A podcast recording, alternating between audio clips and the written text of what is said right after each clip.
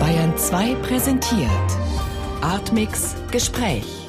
Künstler und Wissenschaftler zu Medienkunst und digitalen Kultur. Immer freitags ab 20.30 Uhr im Hörspiel Artmix. Bayern 2. Hörbar mehr vom Leben. Der Science-Fiction-Autor William Gibson soll einmal gesagt haben, The future has already happened. It is just unequally distributed. Die Zukunft hat sich bereits ereignet, sie ist nur ungleich verteilt. Und, man möchte ergänzen, kaum erforscht.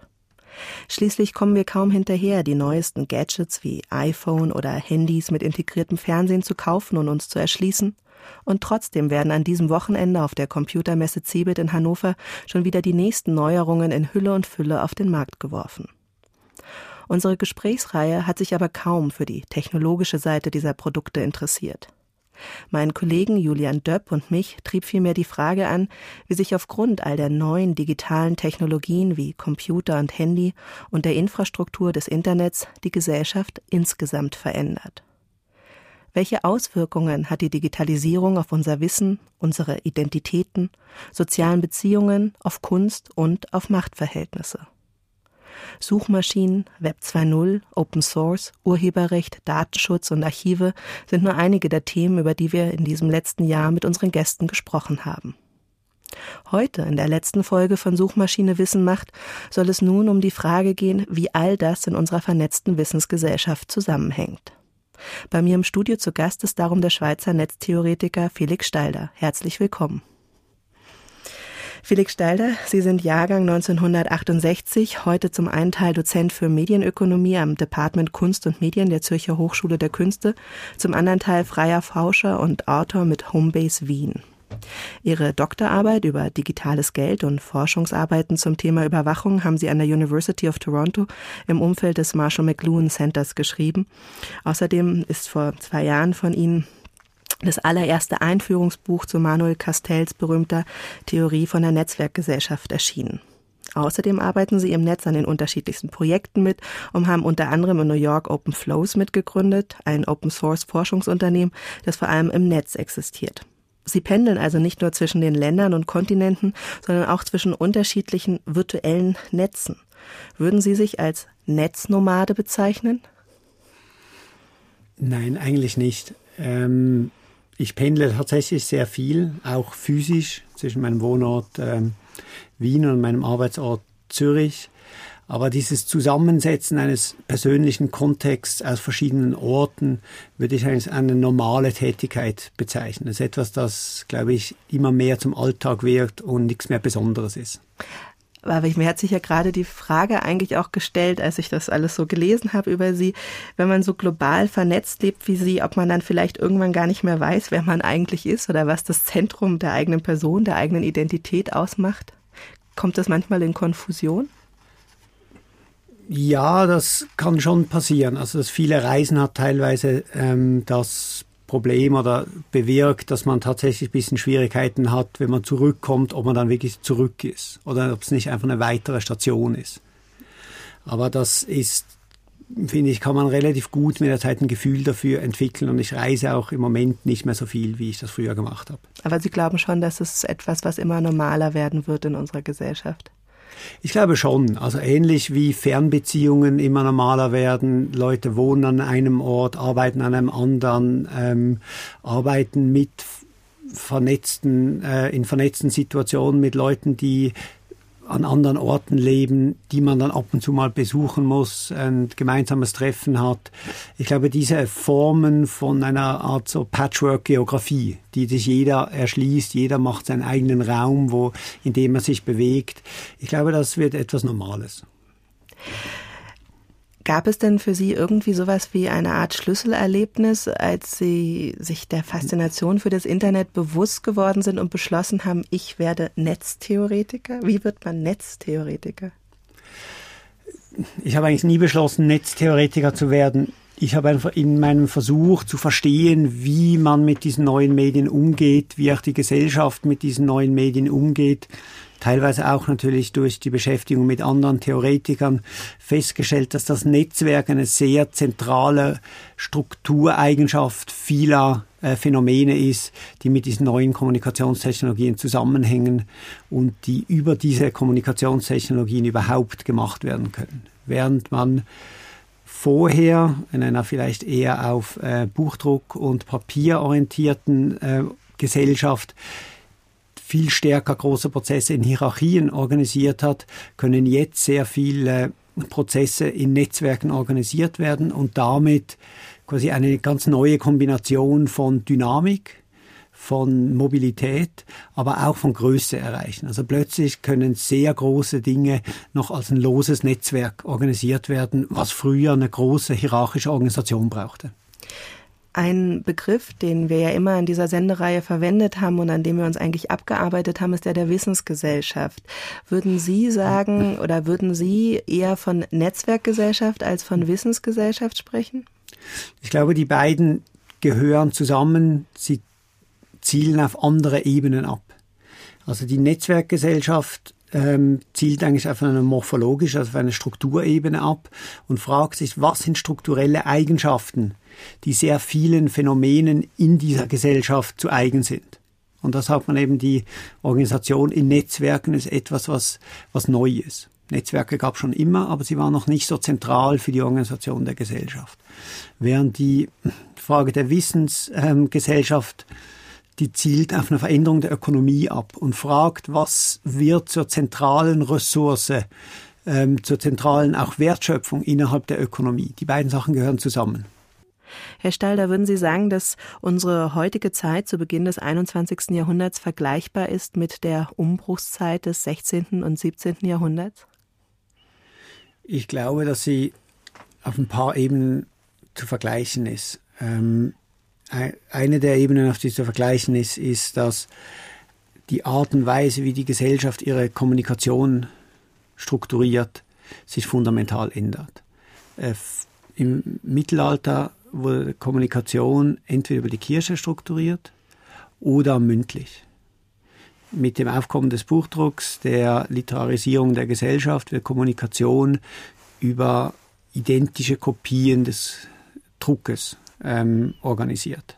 Und damit lassen sich ganz andere gesellschaftliche Formationen bilden, wie in der Art und Weise, wie die Kommunikation vorher strukturiert war. Das ist eine Ebene, wo ich sagen würde, wir sind in einem ähnlichen Umbruch.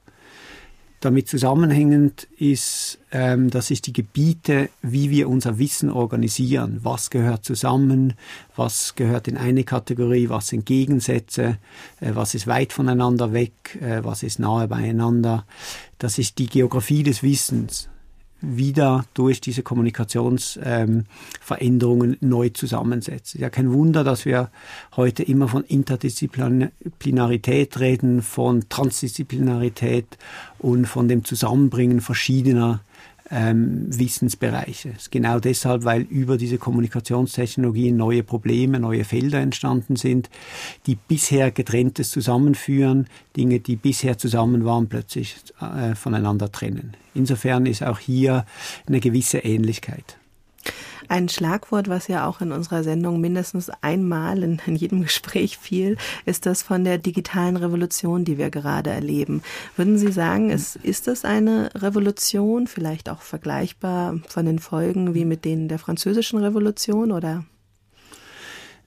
Wenn man es mit der französischen Revolution vergleicht, dann sicher nicht. Also, weil es ist keine politische Revolution, es ist nicht die ähm, der Versuch, ein klar artikuliertes politisches Programm umzusetzen, sondern es sind eigentlich eher tiefe, langfristige Strukturen. Revolution des Bewusstseins, oder? Ich glaube, es ist eher eine, eine Veränderung ähm, der Gesellschaftsstrukturen und damit natürlich bis zu einem gewissen Grad eine Veränderung der, ähm, des Bewusstseins, aber die Idee der Revolution oder die, evoziert ein plötzlicher, abruptes äh, der Änderung, die Stürmung des Winterpalais, ähm, Fidel Castro, der äh, nach Havanna einfährt äh, und quasi von einem Tag auf den anderen hier die Gesellschaft oder zumindest die Macht, das Machtsystem verändert. Und das ist sicher nicht, was passiert. Es ist mehr ein, ein, ein, eine tiefe Veränderung, die ähnlich wie der Buchdruck über mehrere Generationen, heute vielleicht ein bisschen schneller, ähm, wirkt. Aber trotzdem kann man sagen, das hat eigentlich vor in den 70er Jahren wahrscheinlich wirklich ähm, begonnen, seriös, also tiefgreifend die Gesellschaft zu verändern und wird sicher noch ein, zwei Generationen dauern, bis quasi die neue Formation sich stabilisiert hat. Also, also insofern ist es ein historischer, eher ein historischer Prozess wie eine plötzliche Revolution. Also eher sowas, müsste man eigentlich sagen, digitale Evolution? Ja, oder vielleicht so eine digitale Transformation. Also dass, dass halt die Gesellschaft von dem, was sie bisher war, in etwas Neues, aus dem sie etwas Neues herausbildet, dass viele Dinge, die waren, weitertragen wird. Es ist nicht so, dass die Sachen plötzlich verschwinden, aber sie werden in einen neuen Funktion und Bedeutungszusammenhang gestellt. Das heißt, es ist teilweise noch das, was noch dasselbe Objekt wie früher. Es bedeutet nur heute was anderes oder hat eine andere Funktion. Der französische Philosoph Pierre Levy hat in seinem Buch Kollektive Intelligenz ja fast sowas wie eine, ähm, ja, das Erreichen einer neuen Bewusstseinsstufe der Menschheit, also sehr utopisch, sehr positiv, optimistisch prophezeit. Ein toll zu lesendes Buch, aber auch natürlich die Frage, ähm, ob man dieser Utopie, diesem Utopismus so zustimmen kann. Ähm, würden Sie sagen, dass es eine neue Art von menschlichem Bewusstsein durch diese neuen Technologien erreicht werden können? Ich glaube schon, dass eine neue Art von menschlichem Bewusstsein ähm, erreicht wird, ähnlich wie eine neue Art des Bewusstseins durch Fernsehen geschaffen wurde, ähnlich wie eine neue Art von Bewusstsein durch das Radio oder die äh, Zeitungen geschaffen werden. Einfach, dass die, diese Technologien verändern, wie sich der Einzelne im Verhältnis zu seiner Umwelt, zu anderen Personen, aber auch zur Natur, zur, zur gebauten Umwelt empfindet, wie er seine Möglichkeiten darin sieht, ähm, wie er aber auch die Möglichkeiten der Veränderungen dieser Umwelt äh, wahrnimmt. Und damit ist schon natürlich eine, ein neues Bewusstsein da. Ich würde nicht äh, dahin gehen, das irgendwie als eine quasi eine progressive Evolution des Bewusstseins zu sehen, oder dass jetzt die Menschheit in eine neue ähm, quasi kollektives Bewusstsein, dass jetzt irgendwie sowas wie eine Art Weltgeist entsteht. Ähm, oder eben was, was ein bisschen in dieser Idee der kollektiven Intelligenz drin ist, das scheint mir eigentlich zu optimistisch zu sein. Fieldingsteiler, gibt es für Sie einen Zusammenhang zwischen diesen beiden so unterschiedlichen Feldern, Urheberrecht und Überwachung? Und falls ja, worin besteht der? Also zunächst glaube ich nicht, dass es einen Zusammenhang zwischen Urheberrecht und Überwachung gibt, aber es gibt einen Zusammenhang, warum das beide sich als gesellschaftliche Kernkonflikte etabliert haben. Die haben ganz andere Geschichten, also das Urheberrecht kommt aus einer ganz anderen Tradition raus. Aber warum wir heute über diese beiden Dinge reden und wieso wir das Gefühl haben, das ist etwas, wo wir immer wieder dran stoßen, wenn wir uns mit äh, Digitalität und digitaler Kultur beschäftigen, hat mit der Tatsache zu tun, dass in einem digitalen Kommunikationssystem, wie auch äh, im Beitrag erwähnt wurde, jeder Schritt Spuren hinterlässt, auf der einen Seite, und andererseits diese Spuren endlos weiterverarbeitet werden können. Das heißt, es wird, es wird nicht etwas äh, produziert, das dann fertig ist und das dann nicht mehr weiterverarbeitet werden kann, sondern es ist eigentlich ein endloser Remix, ein endloses Weiterverarbeiten. Das heißt, Daten, die beispielsweise beim Telefonieren anfallen, können so verarbeitet werden, dass sie mit Daten, die beispielsweise beim Einkaufen anfallen, dass sie zusammen mit Daten, die im Gesundheitswesen anfallen, endlos kombiniert werden kann, um daraus beispielsweise Profile zu machen. Also all die Daten, die gab es eigentlich schon vorher. Der, wenn man jetzt die bisschen klischierte Situation des, ähm, des kleinen Lebensmittelhändlers im, in einem Quartier ähm, nimmt, der wusste auch, was seine Kunden kaufen. Nur gab es keine Möglichkeit, diese Information quasi weiter zu verarbeiten und mit anderen Informationen zu kombinieren. Das heißt, es ist jetzt ähm, fallen die gesellschaftlichen Informationen in einer Form an, dass wir sie weiterverarbeiten können und damit eben zum Beispiel sehr ähm, genaue Profile von Individuen konstruieren können. Das kann ist die einen Seite. Kann man sagen, dass die soziale Kontrolle des kleinen Dorfes quasi äh, jetzt durch die Digitaltechnologie auch im Global Village möglich ist? Ja, so ungefähr. Also man kann diese soziale Kontrolle, die passiert nicht mehr quasi horizontal, dass der eine Nachbar den anderen überwacht, sondern sie ist quasi ins System ausgelagert. Also jetzt die Telefongesellschaft, die alle, uns alle überwacht. Und vielleicht der, der, ähm, der Nachrichtendienst, der Zugang dazu hat. Es sind, es sind nicht mehr wir, die uns gegenseitig überwachen, sondern es ist unsere ähm, unsere Tätigkeiten in den digitalen Netzen, die die Daten produzieren, die beispielsweise die Betreiber dieser Netze, Telefongesellschaften oder von mir aus auch ähm, äh, Google und YouTube äh, dann sammeln können.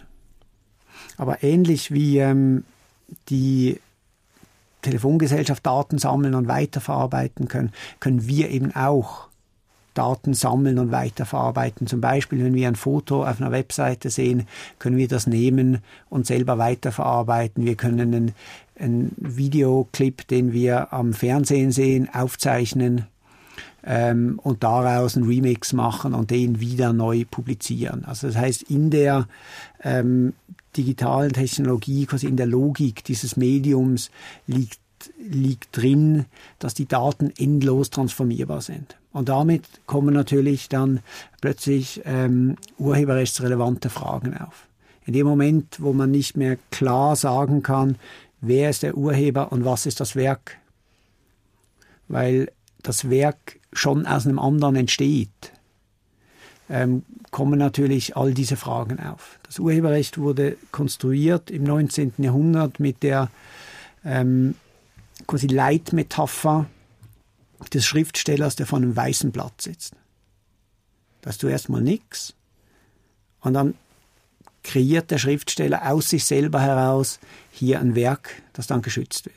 Also der Genievorstellung so ein bisschen. Das ist die Genievorstellung, aber es ist auch ganz klar die Materialität. Zuerst ist nichts und dann ist was.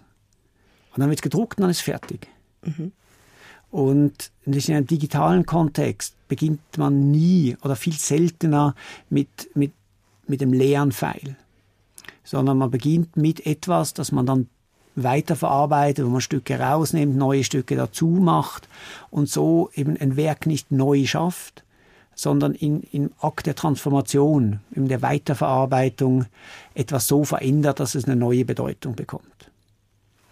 Und damit, diese Prozesse kann das Urheberrecht, das, das von einem, einem Autor, einem originären Werk ausgeht, kann das nicht, ausbilden, nicht abbilden. Deshalb werden ganz banale ähm, Dinge, Copy-Paste, ich nehme ein Foto, ähm, kombiniere es mit einem anderen Foto, werden plötzlich rechtlich relevant. Das ist aber eben eine, eine digitale Logik, die auch die, diese ganze Überwachungsthematik ähm, mitspeist. Das ist nicht der einzige Grund, aber es ist einer der wesentlichen Gründe, dass wir plötzlich diese Daten zusammenführen können. Auf der letzten Ars Electronica in Linz haben Sie ja über ähm, bourgeoisen Anarchismus versus autoritäre mhm. Demokratien gesprochen in einem Vortrag. Und das ist eigentlich also die Art, wie Sie das auf den Begriff zu bringen versuchen, oder? Diese zwei Seiten. Oder was, warum haben Sie diese Begriffe ja. gewählt, bourgeoiser Anarchismus und autoritäre Demokratien?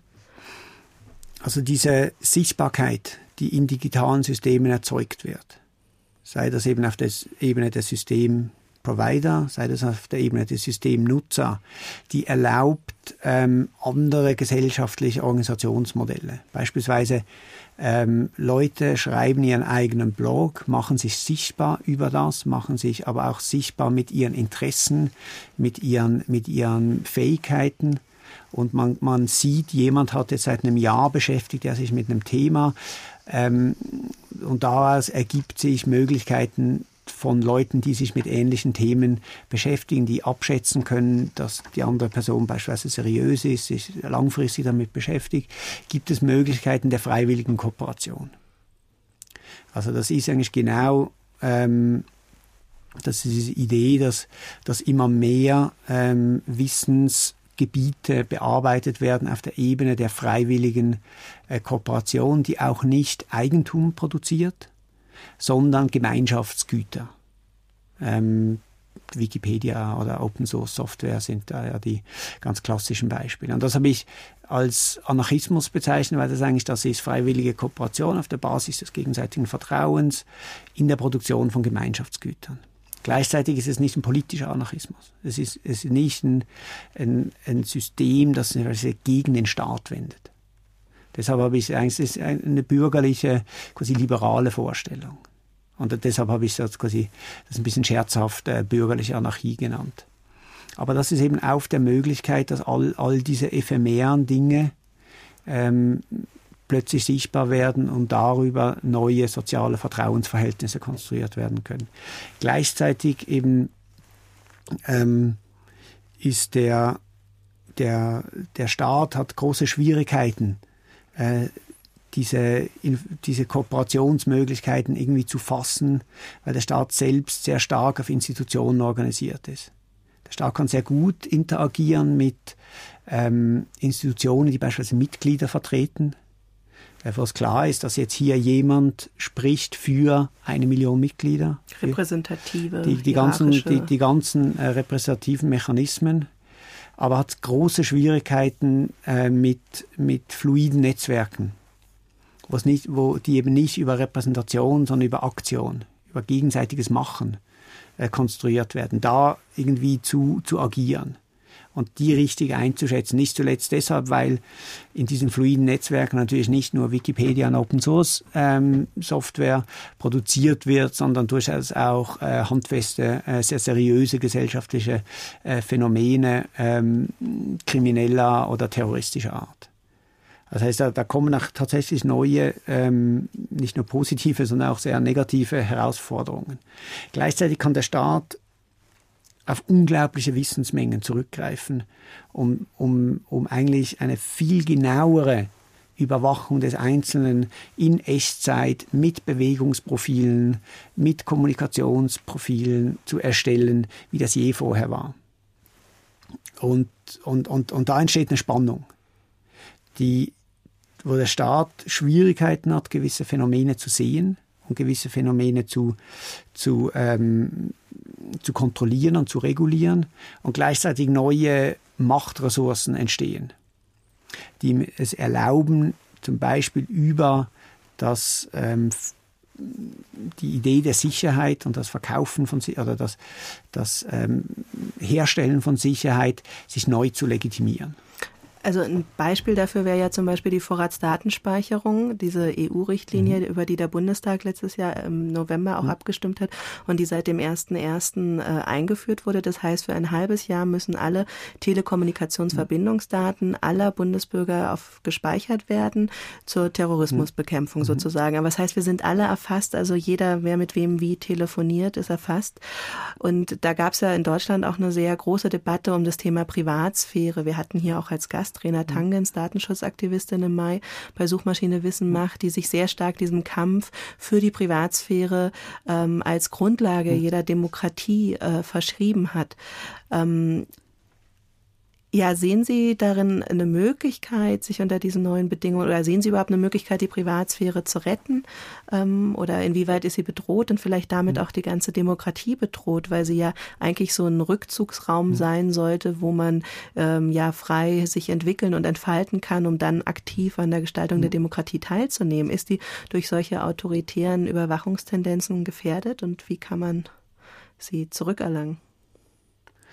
Ich glaube, es ist auf jeden Fall durch solche autoritären Überwachungstendenzen gefährdet. Nicht zuletzt deshalb, weil diese quasi per Definition semi-geheim sind. Es ist sehr schwierig zu herauszufinden, was dann tatsächlich mit diesen Vorratsdaten passiert, inwieweit das auf unsere Lebenschancen einwirkt, äh, wer hat Zugang, unter welchen Bedingungen. Ähm, das ist sicher ein Problem. Ich bin aber nicht so sicher, ob die, der Schutz der Privatsphäre die, die richtige Antwort auf dieses Problem ist. Weil die Privatsphäre eigentlich ein, ähm, die Antwort auf einen repressiven Staat ist. Also teilweise natürlich auch die Antwort auf den, ähm, auf den absolutistischen Staat des Bürgertums. Er hat gesagt, wir haben hier einen Bereich, wo, der, wo, wo quasi der König nicht reinreden darf.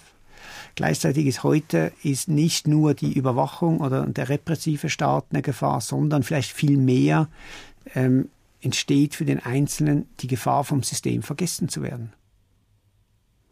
Inwiefern? Ja, zum Beispiel, dass das System erklärt, äh, die und die Leute sind überflüssig. Die brauchen wir nicht mehr.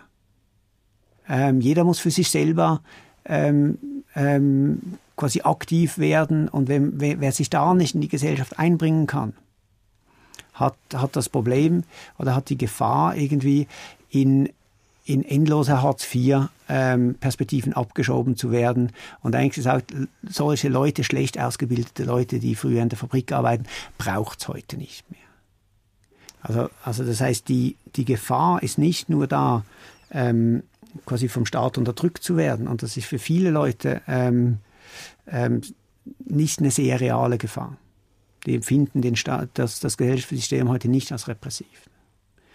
Ähm, sondern es ist eben die Gefahr, plötzlich vergessen zu sein, plötzlich als überflüssig deklariert zu werden, äh, nicht als attraktiver Partner in Netzwerken äh, gesehen zu werden und dann plötzlich keinen Zugang mehr zu zu Chancen zu haben. Das also heißt, zum Beispiel, wenn ich was bestelle und äh, man weiß über meine äh, Schuldnersituation oder sowas, dass ich lange in der Warteschleife hm. hängen bleibe oder.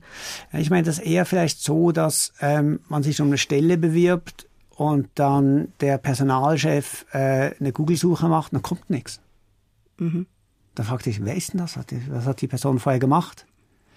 Mhm. Ähm, kann ich der vertrauen, wenn ich keine Ahnung habe, was die vorher gemacht hat? Wenn ich nicht sehe, aha, die ist seit drei Jahren an dem Thema und hat vorher die und die Ausbildung gemacht und, und hat sich äh, womöglich noch in der Freizeit für dieses Thema engagiert und, und das ist eine Person, die, die aktiv da drin steht, sondern jemand, der man nicht weiß, wer es ist.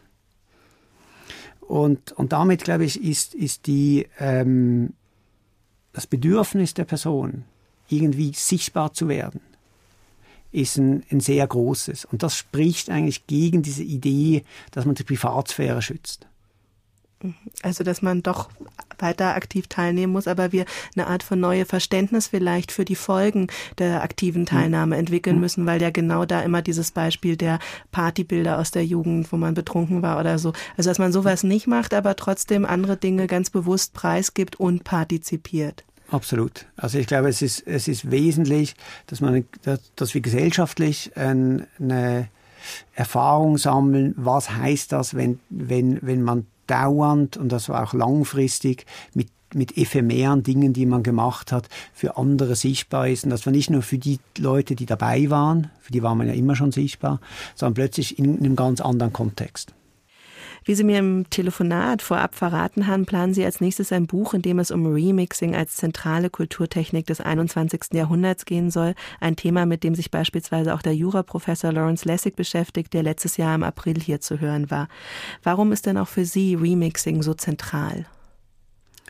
Also die Idee des Remixing ist, dass man Material aus verschiedenen Kontexten zusammenführt vielleicht neues Material dazu tut und damit etwas macht, das jetzt nicht im ursprünglichen Material intendiert war, sich nicht logischerweise daraus ergibt, sondern daraus etwas Neues schafft. Also zum Beispiel eine Übersetzung in dem Sinne ist kein Remix, weil es eine lineare Übertragung ist. Sondern werden verschiedene Dinge werden zusammengemischt und was Neues, Eigenständiges entsteht. Ich glaube, das ist eine zentrale Kulturtechnik ähm, der Digitalität. Erstens, weil die digitalen Medien oder digitale Inhalte endlos transformierbar sind. Es gibt kein also die, die Frage, ob etwas ein Endprodukt oder ein Rohmaterial ist, ist eine Frage, die immer wieder neu gestellt werden kann. Und das kann zum Beispiel in einer klassischen Malerei, kann das, ist es klar, wenn, das, wenn die Farbe trocken ist, ist das Bild fertig. Und dann kann man sich vielleicht davon inspirieren lassen, aber am Bild selber das lässt sich nicht weiter bearbeiten. Während im digitalen Kontext, ob ich ein, ein äh, Soundfile in einem Audio-Player abspiele oder in Audio-Editor lade, ist meine Entscheidung, die ich jeden Tag neu machen kann. Das heißt, es, die Frage, wann was fertig ist, stellt sich so gar nicht mehr, weil es endlose Versionen auch gibt. Das heißt, es ist möglich, ähm, Sachen weiter zu bearbeiten. Aber das ist ja auch etwas, was jeder machen kann, oder dass ja das Besondere ist, oder? Durch die neuen Heimtechnologien ist ja jeder zum Künstler geworden, sozusagen. Ich würde sagen, es ist eine Kulturtechnik, die sehr, sehr weit verbreitet ist.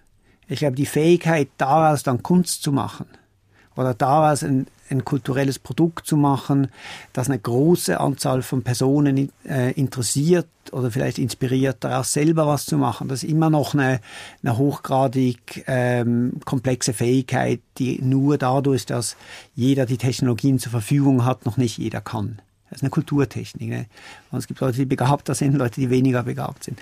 Aber dass auch banale Sachen, ähnlich wie, wie sehr komplexe Sachen durch Remixing entstehen, Schularbeiten und, und irgendwie Geburtstagsgrüße und, und ähnliche Geschichten, ähm, hat damit zu tun, dass es technisch möglich ist. Und das Zweite, was dazu kommt, ist nicht nur, dass es technisch möglich ist, sondern dass wir auch mit einer unglaublichen Vielfalt an quasi Rohmaterial tatsächlich äh, un, umgeben sind. Also dass, dass quasi die ganze digitalisierbare Kulturgeschichte früher oder später, wahrscheinlich eher früher, uns in einer sehr offenen Form zur Verfügung stehen wird. Weil halt all diese Versuche, das über Digital Rights Management genau diese Tendenzen zu, zu brechen und zu sagen, nein, das ist ein fixes Produkt, das darf man nur anhören, ähm, die sind eigentlich weitgehend gescheitert weil es ein sehr starkes ähm, Bedürfnis gibt der Leute, nicht nur Dinge zu konsumieren, sondern eben selbst auch zu produzieren. Nicht zuletzt deshalb, weil dadurch Sichtbarkeit und, ähm, und halt Kommunikation ist, wie man sich in einem Kommunikationssystem etabliert als Person. Also das geht ganz stark auch auf die Konstruktion der eigenen Identität. Und das ist eine starke Kraft, die sich nicht so einfach technisch regulieren lässt. Aber was hat es denn für Auswirkungen zum Beispiel auch für die Kunst? Hat es Auswirkungen für die Kunst, diese neuen Produktionsweisen? Ich glaube schon, dass es Auswirkungen für die Kunst hat. Und das zwar künstlerische Techniken, künstlerische Verfahren, die früher nur in der Kunst zu finden waren, die spezialisiert für Künstler waren, ähm, beispielsweise sich selber ein Problem zu stellen, dieses Problem in einer eigenständigen Arbeit, Art und Weise zu, zu bearbeiten und dann sich in dem Kontext zu versuchen, ein Umfeld zu machen, in dem dieses Problem überhaupt als Problem sichtbar wurde, weil vorher das gar noch niemand als Problem empfunden hat. Das sind nicht Dinge, die heute nicht mehr nur Künstler machen. Das heißt, die, die Grenze zwischen, zwischen Kunst und anderen kreativen Tätigkeiten in der Gesellschaft, hat sich sehr, sehr, ähm, ist sehr, sehr unscharf geworden.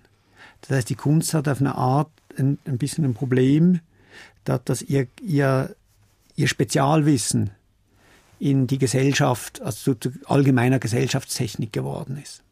Also bei Remix sieht man das insofern relativ gut, dass wenn man sich überlegt, dass ähm, in den 20er Jahren ähm, teilweise schon, schon im Kubismus schon vorher, äh, die Collage ein, eine avantgardistische Technologie war oder eine, eine avantgardistische Technik war, die aus einem sehr, sehr ähm, komplexen Kulturzusammenhang rauskam, die sehr, sehr schwierig auch zu lesen war, die die Leute vor den Kopf gestoßen hat. Ähm, das ist jetzt, ist es ähm, Standardkulturtechnik ähm, es sagten ja auch gerade 20er Jahre Avantgarden, das war ja so auch allgemein eigentlich immer lange Zeit so das Grundverständnis des Künstlers, eine Art gesellschaftliche Avantgarde mhm. zu sein.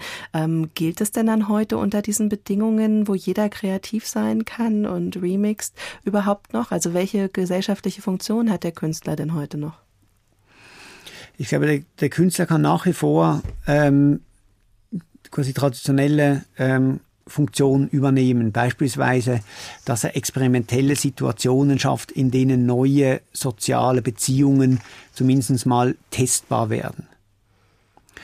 Oder dass er Irritationen schafft, ähm, die eingeübte Bewusstseinsmuster brechen oder ähm, dass er gesellschaftliche Konflikte überträgt in einen Kontext, wo sie diskutierbar werden, ohne dass sie so politisch aufgeladen sind. Also er ist noch nicht überflüssig geworden. Absolut nicht. Wie in allen bisherigen Folgen unserer Sendereihe Suchmaschine Wissen macht, geht es auch heute in der letzten Folge darum, Feldforschung zur digitalen Kunst und Gesellschaft zu betreiben. Wir wollten mit unseren Gesprächen ja herausfinden, worüber wir uns auf dem Weg in eine echte Wissensgesellschaft bewusst werden müssen und was die entscheidenden Fragen unserer digitalen Gegenwart und Zukunft sind. Aber damit bei so viel ernstem Sprechen und Hören nicht das Spielen zu kurz kommt, haben wir unseren bisherigen Gästen einen kleinen Fragebogen vorgelegt. Und deswegen bitte ich nun noch unseren heutigen letzten Gast, den Netztheoretiker Felix Stalder, um Auskunft. Inwiefern hat die Digitaltechnologie Ihr wissenschaftliches Arbeiten verändert? Radikal. Ich benutze viel mehr Filme, viel mehr Töne wie vorher und weniger Texte. Können Sie sich ein analoges Offline-Leben überhaupt noch vorstellen? Ja, ich erinnere mich noch dran. Aber hätten Sie es gerne wieder? Oder sehen Zeitweise Sie sich ja, allgemein nein. Was ist Ihre liebste Errungenschaft der digitalen Revolution? Welche Gadgets, welche Technologien, Anwendungen? Momentan ist meine ähm, Lieblingserrungenschaft ist der Video-Editor. Dass ich selber Bilder und äh, Bewegtbild editieren kann, finde ich im Moment gerade sehr interessant. Was ist Ihrer Ansicht nach die größte politische Herausforderung des Digitalzeitalters? Ich glaube, die, eine der fundamentalsten ist, ähm, neu zu verhandeln, was ist privat und was ist öffentlich. Gibt es irgendeinen Weblog oder eine besonders informative Website, die Sie regelmäßig ansurfen und die Sie allen, die im Digitalzeitalter den Überblick behalten wollen, empfehlen könnten, können, wollen, ans Herz legen wollen? Das ist jetzt kein Weblog, sondern noch ein bisschen die nach wie vor existierende ältere Technologie der, der Mailingliste. Aber was ich jeden Tag lese, was ich sehr aktiv involviert bin, ist äh, die Mailingliste NetTime, ähm, die seit zehn Jahren, äh, seit über zehn Jahren die Schnittmenge von Technologie, Kunst und Politik erforscht. Vielen Dank. Das waren zwei Stunden Hörspiel Atmix mit unserem heutigen Gast, dem Netztheoretiker Felix Stalder. Danke, dass Sie zu uns gekommen sind.